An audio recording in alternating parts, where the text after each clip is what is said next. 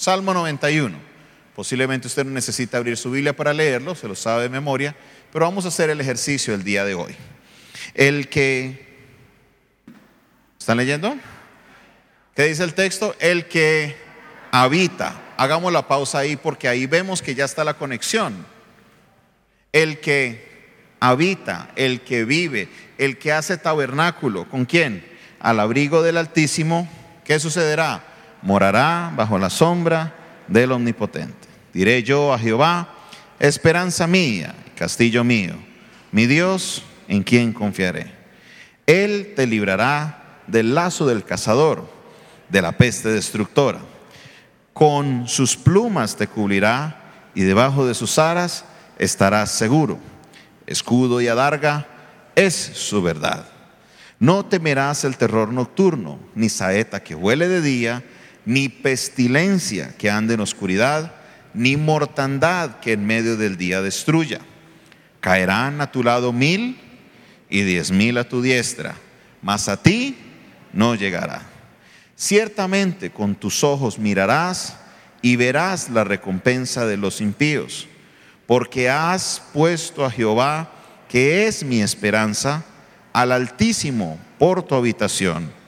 No te sobrevendrá mal, ni plaga tocará tu morada, pues a sus ángeles mandará acerca de ti, que te guarden en todos tus caminos. En las manos te llevarán para que tu pie no tropiece en piedra. Sobre el león y el aspid pisarás, hollarás al cachorro del león y al dragón. Por cuanto en mí ha puesto su amor, yo también lo libraré. Le pondré en alto por cuanto ha conocido mi nombre. Me invocará y yo le responderé. Con él estaré yo en la angustia. Lo libraré y le glorificaré. Lo saciaré de larga vida y le mostraré mi salvación. Amén. El mensaje va a tener dos partes. La primera parte o el primer punto tiene que ver con la promesa. La segunda parte tiene que ver con el cumplimiento de la promesa. Número uno es la promesa y número dos, el cumplimiento de la promesa. Número uno, es importante que entendamos la promesa como tal. El texto interpretado de una manera errónea puede llevar al creyente a pensar o a creer que la promesa es que Dios de alguna manera le va a evitar problemas, que Dios de alguna manera le va a evitar las situaciones difíciles que Dios de alguna manera va a protegerlo para que nada malo te pase, para que vivas una vida tranquila y relax. Pero este concepto está muy lejos de la realidad, porque la promesa de Dios nunca ha sido de que Él nos va a evitar los problemas. La promesa de Dios siempre ha sido es que en medio de los problemas, Él siempre estará con nosotros. Es importante que captemos esto, porque hay un individuo que le gusta tergiversar la Biblia. Y especialmente este individuo se sabe muy bien este capítulo. ¿Sabe de quién le hablo? Satanás. Sabemos a ciencia cierta, según Lucas capítulo 4, que Satanás a la hora de tentar a Jesús le recita una cita bíblica. ¿Sabe qué cita bíblica le recita? Salmo 91.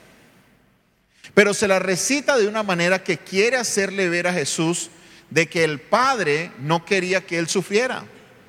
Es más, le cita el verso 11, le dice, no ha dicho la Biblia, no ha dicho Dios de que a sus ángeles mandará acerca de ti, y también no ha dicho de que tu pie no tropezará en piedra, eso fue lo que le dijo Satanás a Jesús.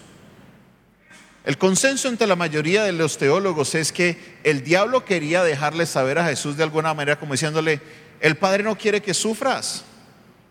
El Padre no quiere que vayas a la cruz. No es, no es lo que dice la Biblia. Pero Jesús la captó en el aire y se la devolvió con otro escrito está.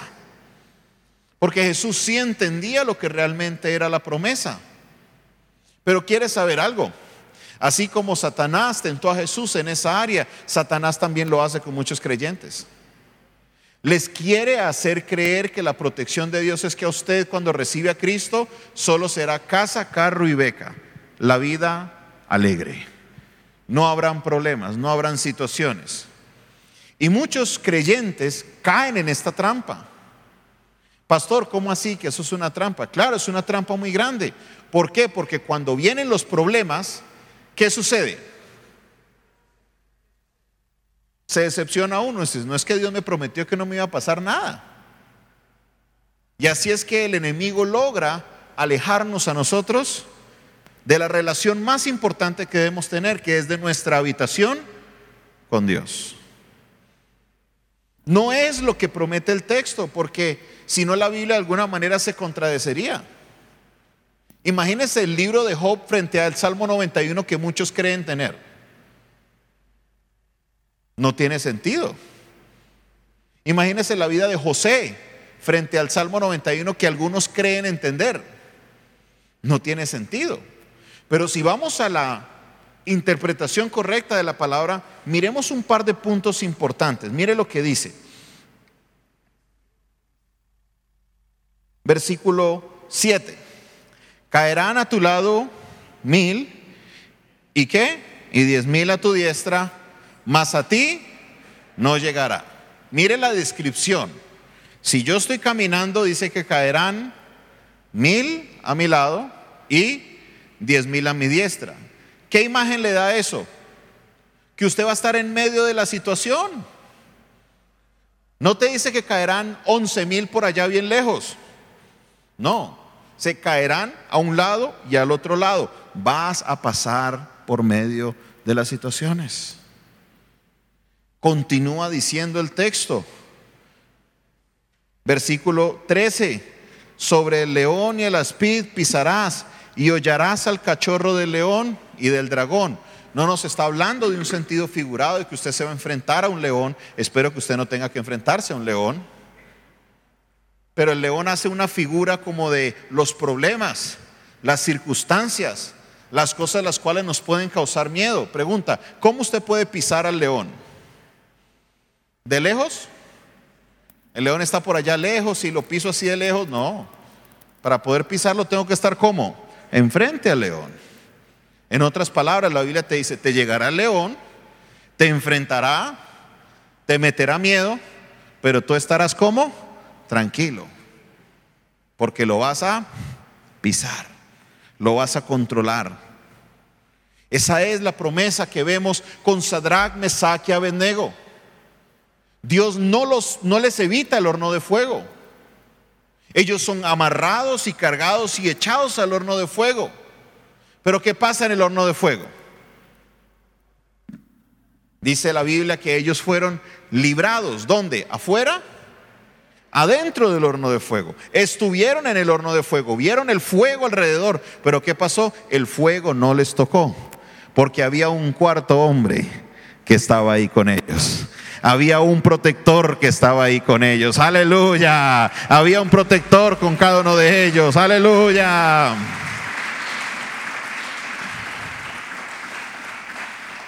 Entendamos con claridad qué es lo que la palabra nos promete. Y la promesa de Dios es clara. No es te evitaré los problemas, no, sino que en medio de los problemas contigo estaré. Aunque padre y madre te dejaren, con todo el Señor que te recogerá. Aunque ande en el valle, ah, no te dice que no vas a pasar en el valle de la sombra de muerte, te dice que vas a pasar el valle de sombra de muerte. Pero ¿qué sucederá en ese momento? No temeré. ¿Por qué razón? Porque el Señor estará conmigo. Aleluya, aleluya, gloria a Dios. Segundo punto, el cumplimiento de la palabra, el cumplimiento de la promesa. Para muchos el cumplimiento de la promesa se da colocando una Biblia grande con el Salmo 91 abierto en la puerta o en la ventana para que el ladrón no se meta. Y a pesar de que nos parece chistoso, hay cristianos, entre comillas, que todavía practican esto. Lo ven como un agüero, como un amuleto, y le tienen fe a que no se les va a meter los ladrones porque el Salmo 91 está abierto. Y cuando menos se dé cuenta encuentra una huella de un zapato que se metió por la ventana y...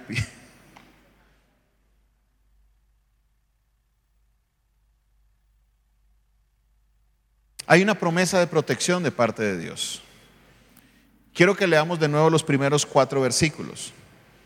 El que habita al abrigo del Altísimo morará bajo la sombra del Omnipotente. Diré yo a Jehová, esperanza mía, castillo mío, mi Dios, en quien confiaré. ¿Qué dice la promesa? Él te librará del lazo del cazador, de la peste destructora. Presta atención al verso 4 que dice, con sus plumas te cubrirá y debajo de sus alas estarás seguro. Escuche esa ilustración porque estamos hablando de un salmo que es poético. En la poesía no se hablan de elementos literales. Los que han estudiado un poquito hablan de dos términos importantes a la hora de hacer la poesía, que es el símil o la metáfora. Especialmente en este salmo se utiliza mucho la metáfora, que son comparaciones indirectas para que el lector se haga la imagen de lo que se quiere ilustrar. Aquí está utilizando el salmista, no se sabe quién es, es posible que sea David. Se utiliza la figura de una mamá ave cuidando de sus polluelos. Debajo de sus alas, dice el texto, estarás como seguros. Cuando especialmente las gallinas hacen mucho esto, traen a sus polluelos debajo de las alas. ¿Para qué? Para protegerlos, para darles calorcito, para tenerlas ahí. Es la manera en que la mamá protege a sus polluelos. Y el salmista nos está utilizando esta figura, nos está diciendo que debajo de sus alas, debajo de sus plumas, estaremos como seguros. ¿Por qué? Porque contaremos con la protección. Pero quiero que usted mire el Salmo 91 de una manera diferente. Quiero que usted observe el Salmo 91 desde un punto de vista diferente. Vaya conmigo a Lucas capítulo 13. Lucas capítulo 13, verso 34. Antes de que usted llegue y lo empiece a leer, entienda que Jesús aquí está en una situación muy complicada. La gente no está contenta con Jesús.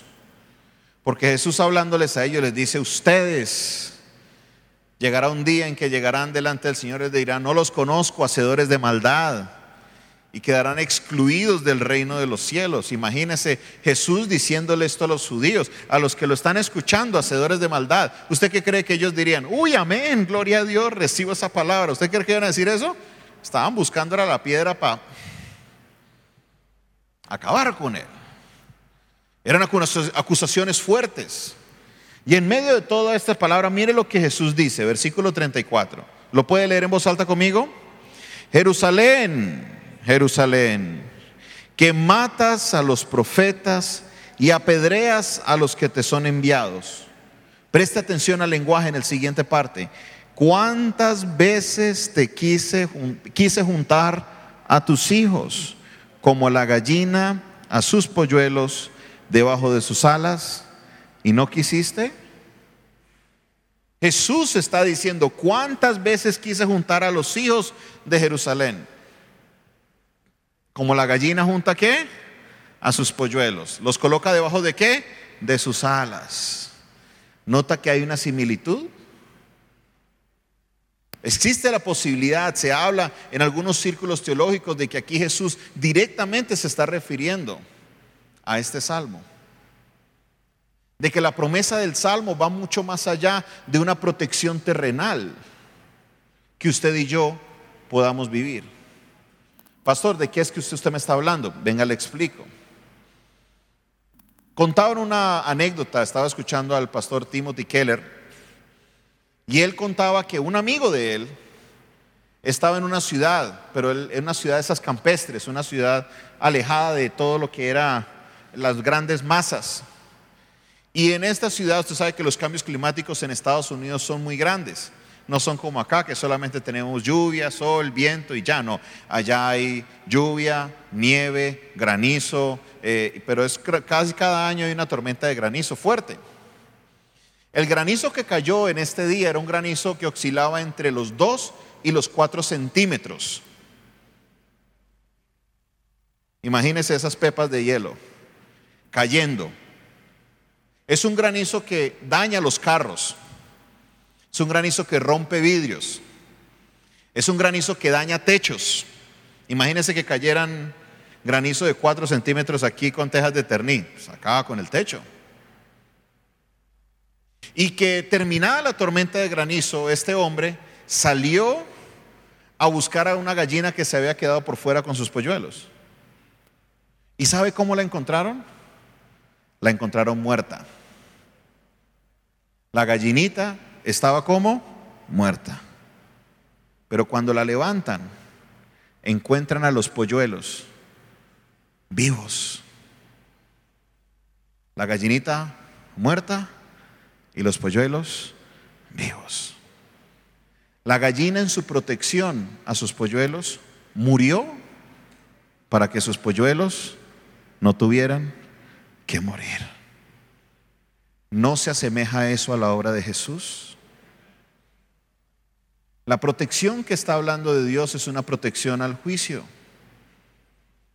porque todos hemos pecado. Y la paga del pecado es que la muerte. La consecuencia del pecado es la muerte. Pero la dádiva de Dios es vida eterna. ¿En quién? En Cristo Jesús, Señor nuestro. Cristo vino a la tierra y lo primero que dice Juan capítulo 1, verso 14 es que el gran verbo se hizo carne y, ¿y qué hizo? Y habitó, e hizo su cot, hizo tabernáculo con quién?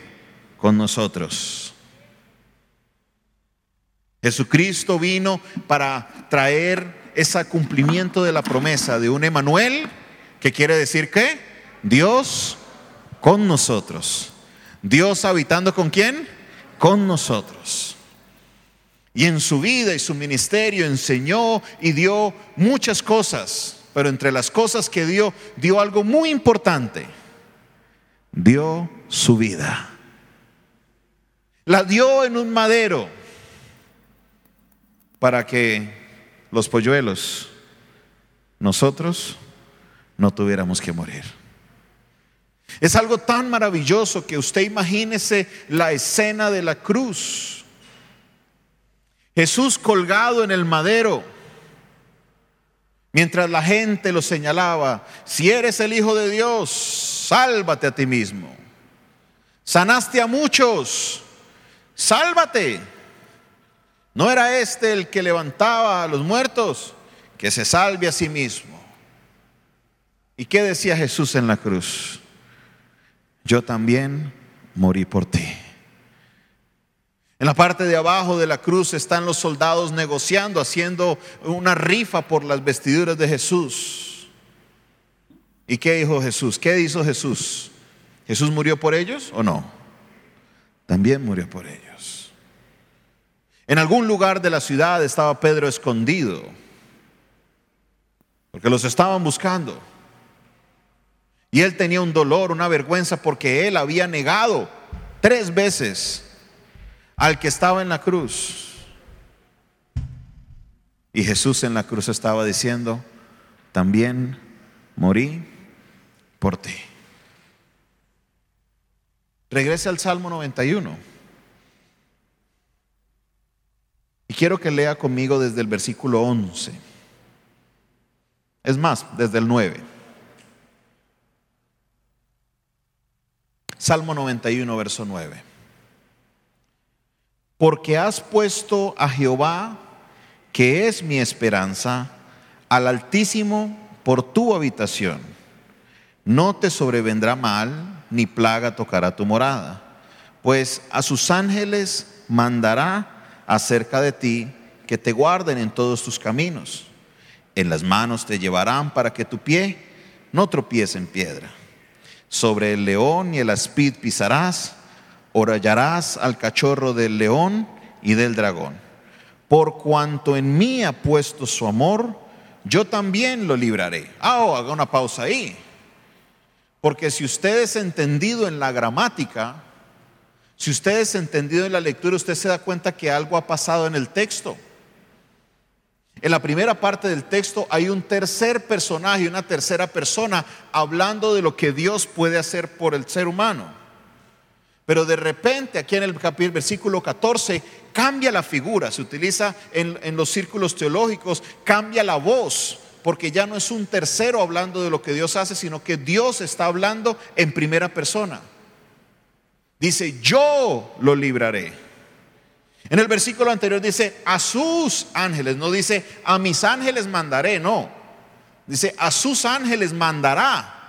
Es un tercero narrando lo que Dios hace, pero aquí en el 14 ya el autor dice, o Dios está hablando directamente, dice, por cuanto en mí ha puesto su confianza, yo también qué?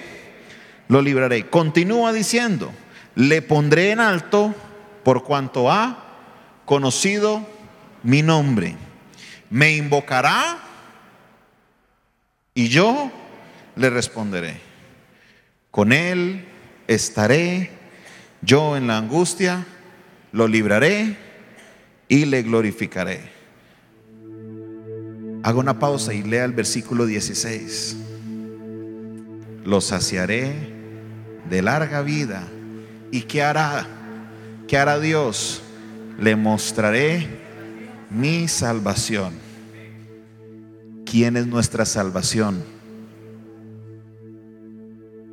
La promesa de la cual habla el Salmo 91 ya se cumplió. Si usted tiene a Cristo en su corazón, la promesa ya se cumplió. No estamos hablando de que Señor cumple esa palabra, no porque Cristo ya vino. Como la mamá cuida sus polluelos, extendió sus alas y hoy nosotros no enfrentamos la, muerte, perdón, eterna, porque Cristo vino, vino a esta tierra a darnos vida y vida eterna. Mas Dios muestra su amor para con nosotros, que en que siendo aún pecadores, Cristo murió por nosotros. Porque de tal manera amó Dios al mundo que ha dado a su Hijo unigénito, para que todo aquel que en Él crea no se pierda, no reciba lo que se merece, sino que tenga la vida eterna. Pastor, si ya se cumplió entonces ya no ya deja de ser ya no ya no es mi, mi capítulo favorito como lo era antes, al contrario. Porque la salvación de Dios fue mucho más que la salvación de un ladrón a tu casa. La salvación de Dios fue mucho más que salvarte de que te estrellaras o te cayeras. La salvación de Dios fue la salvación de un problema que nadie tiene la solución para ese problema y es el problema del pecado. No hay píldora que te quite el problema del pecado. No hay vacuna que te quite el problema del pecado. No hay quimioterapia, no hay tratamiento para el pecado. El que vive esclavo del pecado enfrenta la consecuencia del mismo y es la muerte. Pero glorias sean dadas a nuestro Dios Todopoderoso, que envió a su Hijo Jesucristo, el cual venció al pecado y nos ha dado la vida eterna. Y si te fue capaz de dar la vida eterna, ¿no te guardará también de la peste? ¿No te guardará también de los problemas? ¿No también guardará tu casa, tu familia? Si hizo lo mucho, Él también hará lo que necesitas. Habita al abrigo de Dios. Habita al abrigo de Dios. Aleluya. Por eso hoy mi hermano y mi hermana, no mire el Salmo 91 como algo que algún día se cumplirá, no, ya se cumplió. es una palabra cumplida en nada más y nada menos que la persona de Jesucristo. Eso me debe brindar a mí una confianza en las promesas de Dios. Vienen las preocupaciones. ¿Alguien de aquí tiene preocupaciones? Yo levanto las manos y los pies. El problema está en que hay preocupaciones que nos llevan. Cuando usted menos se da cuenta, usted está por allá con la mente en otro lado. ¿Y qué le pasó? Está siendo víctima de la ansiedad.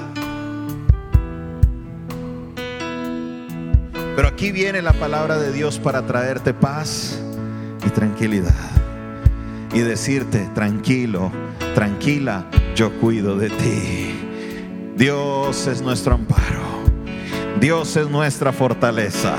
Él es mi pronto auxilio en las tribulaciones. Oh, no temeré, no temeré. El Señor es mi ayudador. No temeré lo que me pueda hacer el hombre. Esa es la confianza que tenía un hombre como David.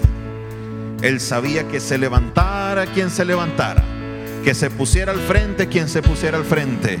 Jehová, Dios su guardador, estaría peleando por él, estaría guardándole, estaría dándole la victoria. Porque sabe algo, mi hermano, mi hermana, más poderoso es el que está en nosotros que el que está en el mundo. Confíe en el Señor y en el poder de sus fuerzas y verá cómo Dios traerá sanidad sobre tu ansiedad, traerá sanidad sobre tu depresión, traerá sanidad sobre ese día a día que te atormenta. Sí, vas a pasar por la prueba, sí, vas a pasar por la situación, pero el Señor estará conmigo. El Señor estará conmigo, como estuvo con Sadrach, Mesach y Abednego en el horno de fuego. El fuego no te quemará ni un solo pelito. ¿Por qué? Porque Jesús está conmigo. Aleluya, aleluya, aleluya.